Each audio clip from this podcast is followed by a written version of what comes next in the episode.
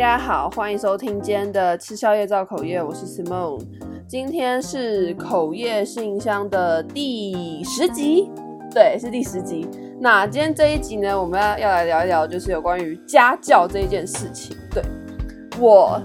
还没有想好这一集的标题，我最近都不会先想标题，我都是在上的时候才会想标题。对，最近都不会先想。但反正这一集就是要来聊有关于家教这件事情就对了。好，那这位投稿的听众呢，他的信是这样的，他说：“家教妈妈的名言语录，我真的没时间理他们两个，和我要工作，不希望我还要花时间处理小孩的事。虽然我是家教老师，但不代表我是保姆啊。呵，如果说真的没时间顾小孩，那你不要生不就好了？”虽然妈妈这样，但是爸爸更夸张哦，完全不会管小孩，只会带出去玩。看见小朋友在上课，还会过来预告说：“等等要出去玩哦。”搅乱小朋友心中的一池春水之后，挥挥衣袖，不带走一片云彩。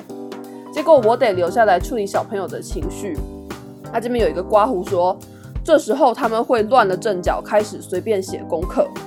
爸妈不想管小孩的后遗症是，我得跟家里的外佣联络好，明天小朋友该带什么。重点是薪水很少，我要处理两个小朋友。然后这边用了一个微笑，就是那个看起来很鸡掰的那个微笑。好，最后一句他说好想换工作。那他最后呢，还有留一句话给我说，以后我都要来这里造口业。好，首先一个一个来哦。呃，我先讲最后一句话哈，就是你说以后我都要来这边造口业。我非常非常开心，好不好？我们这个信箱就是留给大家造口业用的，大家人生中有什么不爽的事情都可以来我这边发泄。那，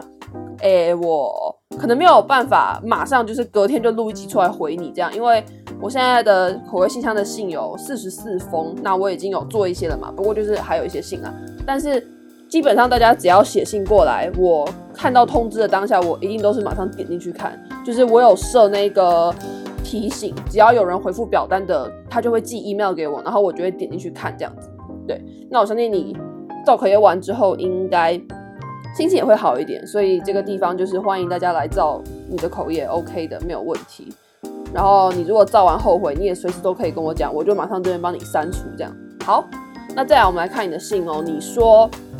呃，家教妈妈说她没时间理这理这两个小孩，说她不想要花时间处理小孩的事。哎、我觉得这妈妈真的是不行哎、她感觉就是把小孩丢给你，还有她家里的外佣啊，就我觉得这是怎样？你生小孩，你就是要管他们呢，你就是要处理小孩的事啊，不然你是要等到他以后长大变成八加九，就是到处在那边拉拉舌，然后你才要在那边哭说，呃，我小孩变成八加九，呃，我小孩怎么样怎么样没回家，就是你要等到那时候为时已晚才要在那边哭吗？所以你当然是要顾小孩啊，我不懂哎、就我感觉，这种家庭就是那种会因为工作忙碌而疏远小孩子的那种家庭。那我其实是蛮不认同这种家庭的，因为我觉得你再怎么忙，你都应该要花时间去陪伴小朋友，然后照顾他或者是关心他的事情。那我觉得把这样子照顾的责任丢给外佣，还有丢给家教学生，是很。不负责任的一件事情，对，好，所以这是我觉得妈妈应该说这个家庭啦，我觉得这个家庭再这样子搞下去，他小孩以后就是八加九啊，就是很明显，就那种缺乏关爱的小孩，不是最后都会变八加九吗？我这样是有点偏激，可是我真的这样觉得、因为就是我以前班上的同学，如果是那种八加九的啊，都是那种父母没有在关心的，然后就是可能把小孩。丢给不知道哪一个亲戚，或者丢给谁照顾这样，然后照顾者也没有担起这一个要照顾的责任，所以他最后就是变成一个八加九。那我觉得这样下去，这小这两个小孩会出事啊。对，这是我的想法。那再来你说爸爸更夸张，小孩还在上课，还会来预告说等等要出去玩哦，然后害小朋友就是会乱了阵脚，开始随便写功课。哎，这件事情我觉得很有趣，因为其实我是那种，如果你跟我讲说等一下要出去玩，我反而会想要，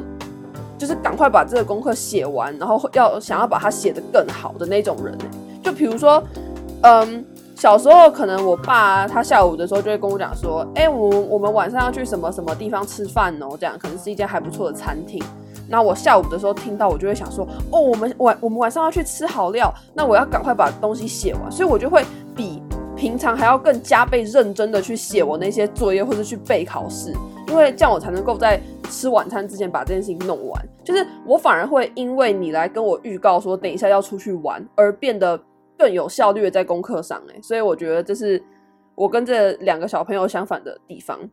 可是我觉得这爸爸还是蛮莫名其妙的吧，就是第一个啦，小朋友在上课你过来打扰，我觉得就是一件蛮莫名的事情，因为小朋友的注意力就是很难专注啊啊，好不容易专注了，你又过来打乱，现在是怎样？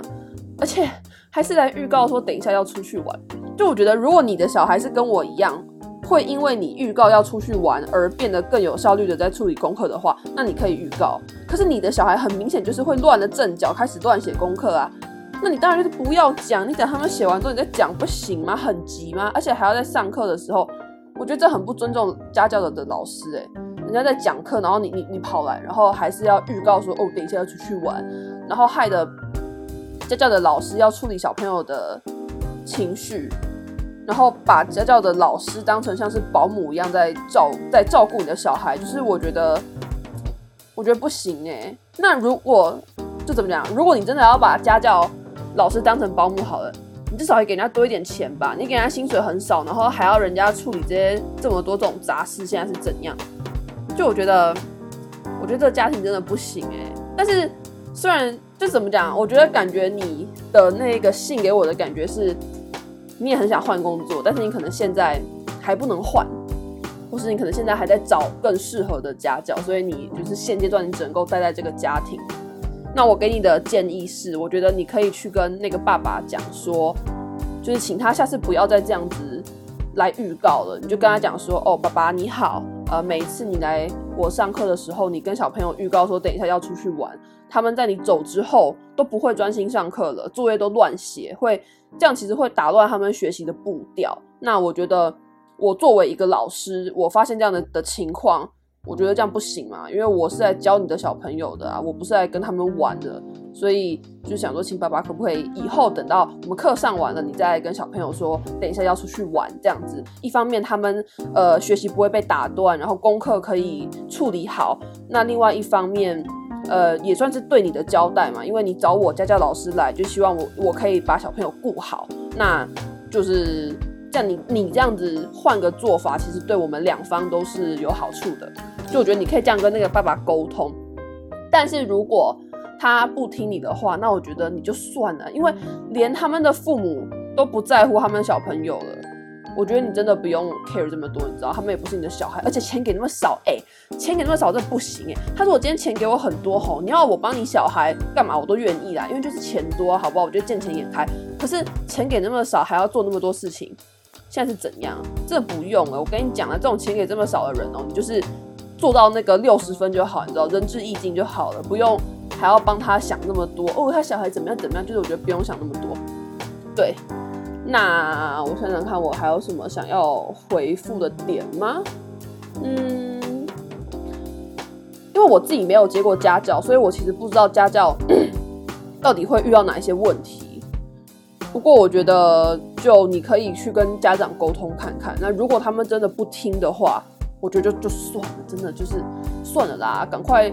有空的时候去找新的家长，然后换一个工作这样子。嗯，好，那以上就是我今天想要跟你说的话，回复你的东西。那这一集就到这边结束了，希望大家会喜欢。最近每天都有更新，因为我找到了一个比较适合我录音的步调。那也因为找到这个适合的步调的关系，基本上我现在的音档都是不用剪辑，就是直接就是加个背景音乐降噪一下就可以输出，所以我剪辑跟录音的时间大幅的降低，这样子，那呃就可以更新的比较频繁。哦，对，我有看到，就是蛮多人都会跟我说，他们喜欢在睡前听我的 podcast，我其实蛮意外的，因为我。没有想到大家会在睡前听，我自己是都在通勤的时候听啊，或者是早上起床的时候听，或是呃化妆啊保养的时候听这样子。我自己是不会在睡前听 podcast，没想到大家喜欢在睡前听我的 podcast，欸，蛮开心的，就是谢谢大家的喜欢。好，那如果你有什么想跟我说的话，你都可以到 First Story 底下留言，或是你到 IG 搜寻吃宵夜造口业 Eating and Gossiping，你就可以找到我的 IG。那我们就这一集这样，下一集再见，拜拜。